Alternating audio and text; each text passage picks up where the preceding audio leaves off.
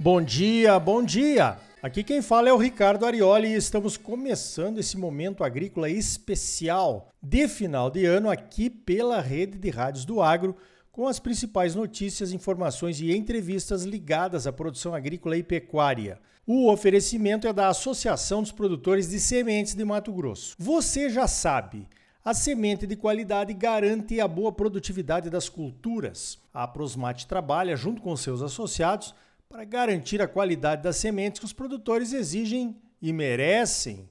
Feliz Ano Novo! Esse será um ano desafiador, com certeza. A quebra de safra no centro-oeste ainda está longe de terminar, pelo menos é o que parece. As chuvas continuam localizadas, com algumas regiões recebendo chuvas abençoadas e outras não. Para algumas lavouras de soja plantadas mais no cedo, chuvas não resolvem mais nada, as perdas já estão consolidadas. Mas para alguns talhões ou regiões que plantaram mais tarde, essas chuvas, mesmo esparsas, ajudam muito. Sem falar que chuvas são sempre sinal de esperança na agricultura. Menos quando vêm em excesso, causando enchentes e outros prejuízos, é claro. Em algumas regiões, a soja adiantou o ciclo e as produtividades dessas primeiras lavouras que já estão sendo colhidas são extremamente baixas. Fala-se entre 10 e 30 sacas por hectare. Quando se colhe 40 sacas, o pessoal já está até comemorando. Então, avaliar as perdas da safra só vai acontecer no final da colheita. Quem pensa um pouquinho e vive em áreas agrodependentes, como a maioria das cidades do interior de Mato Grosso, sabe que o prejuízo de uma quebra de safra é geral, vem para toda a economia. Safra menor significa menos dinheiro circulando, significa investimentos adiados, significa comércio local vendendo menos, governos estaduais e prefeituras arrecadando menos e até o país com menos excedentes para exportar. Safra perdida traz um efeito em cascata, infelizmente negativo, né?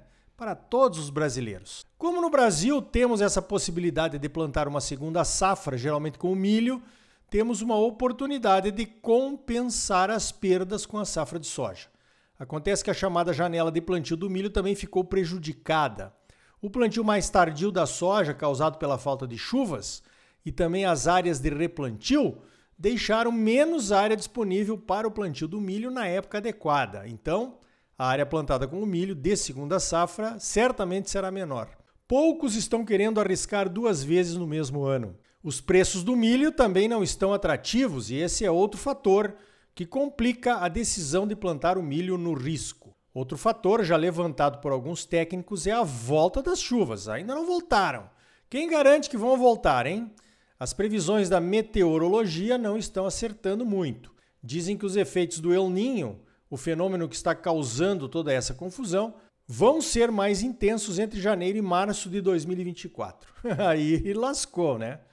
Outra consultoria meteorológica diz que pode ser que o El Ninho já tenha atingido seu ápice e que vai começar a enfraquecer. E estaria tudo normal com as temperaturas das águas do Oceano Pacífico. Mas será que as chuvas se normalizariam também? Ninguém sabe, né? Nesse cenário, plantar o milho de segunda safra sem o seguro agrícola é muito arriscado. Então, faça sua parte, né?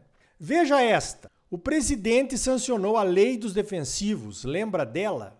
Aquela que tramita quase 30 anos no Congresso, 24 anos para sermos mais exatos. Essa nova lei vai acelerar o processo de registro de produtos fitossanitários e biológicos no Brasil. Agora, as agências que devem liberar os novos registros têm prazos definidos a cumprir. E o coordenador dos estudos e liberações passa a ser o Ministério da Agricultura, no caso dos agrotóxicos e o Ministério do Meio Ambiente vai coordenar o registro de produtos de controle ambiental. O Ministério da Saúde dará apoio técnico. A nova lei continua exigindo estudos e avaliações obrigatórios nas áreas de saúde humana e meio ambiente. Então nada será mais fácil, será mais rápido. O prazo para a conclusão dos registros, que inclui a apresentação desses estudos técnicos, será de 24 meses também conhecido como prazo de dois anos.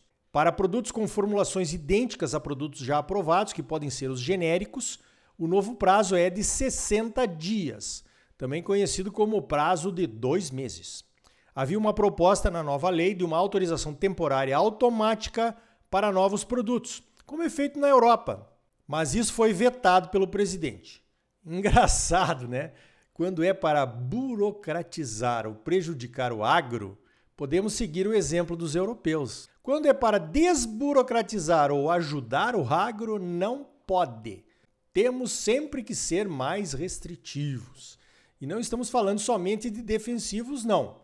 Pode colocar nessa conta aí as questões ambientais. Tem gente dizendo, sempre tem, né? Que agora com essa nova lei o uso de defensivos no Brasil será ainda maior. Não é verdade. Defensivos agrícolas custam caro e nenhum produtor usa porque quer e como quer. Assim como os remédios, é preciso uma receita assinada por um profissional com as recomendações de uso. Você já foi numa farmácia, certamente, já notou como tem diferentes tipos de remédios. Um monte. Muitos desses remédios que estão nas prateleiras são os genéricos. No agro é a mesma coisa, com uma grande diferença, bem grande. Somente alguns remédios na farmácia precisam de receita. No agro, todos os defensivos, que são os remédios das plantas, precisam de receitas. Todos, sem exceção. É claro que se você é produtor, sabe do que estamos falando, mas tem muita gente que acompanha o momento agrícola que não sabe. Então, precisamos contar essa história, né? Veja essa. Os estoques de passagem de fertilizantes no Brasil vão superar as previsões. Vamos passar para 2024 bem abastecidos, principalmente com cloreto de potássio. Teremos 8,4 milhões de toneladas de fertilizantes estocados na virada do ano. O cloreto de potássio vai representar 24% desse total. É a média histórica, mas havia previsões que não teríamos tudo isso nesse final de ano. Esses números são um reflexo das importações de fertilizantes no segundo semestre e do adiamento nas compras pelos produtores, por conta da seca na soja e da indecisão de plantar ou não plantar o milho de segunda safra. Nos adubos nitrogenados, a história é diferente. A ANDA, a Associação Nacional para a Difusão de Adubos, estima que há até uma escassez. E os associados da ANDA esperam que haja uma procura maior por nitrogenados no início do ano para o milho, que será semeado entre janeiro e fevereiro. Pode ser que sim, pero pode ser que não. Então, se você já tomou a decisão de plantio, mas ainda não comprou o nitrogenado, te aligera, como dizia o meu pai, para não ficar sem ou pagar mais caro. Os números das consultorias mostram que o agro brasileiro deve consumir um total entre 41 e 45 milhões de toneladas de fertilizantes em 2023, com o número mais provável em 44 milhões de toneladas. Veja esta: as recuperações judiciais continuam pipocando pelo Brasil afora, principalmente de empresas ligadas ao agro. A cada semana vejo pelo menos duas. E ainda nem começamos a colher, né? Certamente a inadimplência dos produtores com as empresas e os bancos financiadores vai aumentar em 2024 por conta da quebra de safra. E pode vir uma enxurrada de novas RJs. É preocupante. Esse número excessivo de recuperações judiciais pode estar criando um efeito em cascata. Outro dia li numa reportagem que apenas uma dessas RJs deixou uma empresa que revende defensivos agrícolas na região da BR-163, aqui em Mato Grosso, com um passivo a receber de 90 milhões de reais. Olha, sem querer defender ninguém ou tomar partido para qualquer lado, uma empresa que revende defensivos tem que ser bem grande ou ter muito caixa para poder prorrogar um valor desses. A margem dessas revendas de defensivos é pequena e qualquer inadimplência pode causar um grande furo no caixa. Veja o exemplo da AgroGalaxy, uma empresa que chegou chegando, comprou várias revendas pelo Brasil afora e se tornou uma das maiores revendas do agro brasileiro. A AgroGalaxy está com problemas. Conseguiu renegociar as suas dívidas e anunciou nessa semana um aporte de 138 milhões de reais de um fundo que deverá ser pago até o final de 2024. E celebrou o acordo, é claro. Pois então, se novos 138 milhões em caixa para a AgroGalaxy foi bom, mesmo pagando juros, imagina a falta que fará 90 milhões de reais para uma revenda bem menor. Provavelmente essa outra revenda terá que buscar financiamento também. Os juros desses financiamentos, é claro, deverão ser repassados aos clientes. Do couro sai a correia. Tá vendo como essas recuperações judiciais atingem todo o agro? O que deveria ser uma exceção parece estar virando regra. Então, como dizia meu tio Ello lá de Erechim, pai do Beto, venda de produtos da lavoura tem que ser na modalidade Fusca. A mala vem na frente. E compra de insumos também. Primeiro me entrega, depois te pago.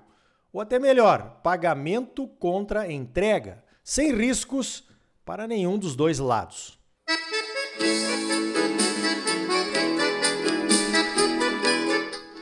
Então tá aí, nos próximos blocos, uma entrevista exclusiva com o ministro da Agricultura, o Carlos Fávaro.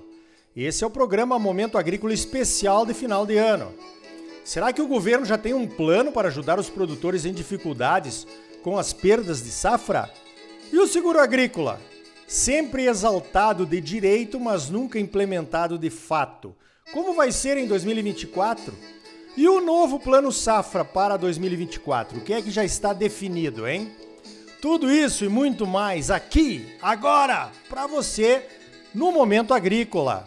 E aí, tá bom ou não tá? É claro que tá bom. Você só merece o melhor. Então não saia daí.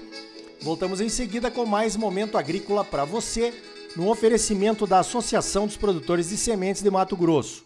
A Prosmate trabalha junto com seus associados para garantir a qualidade das sementes que os produtores exigem e merecem.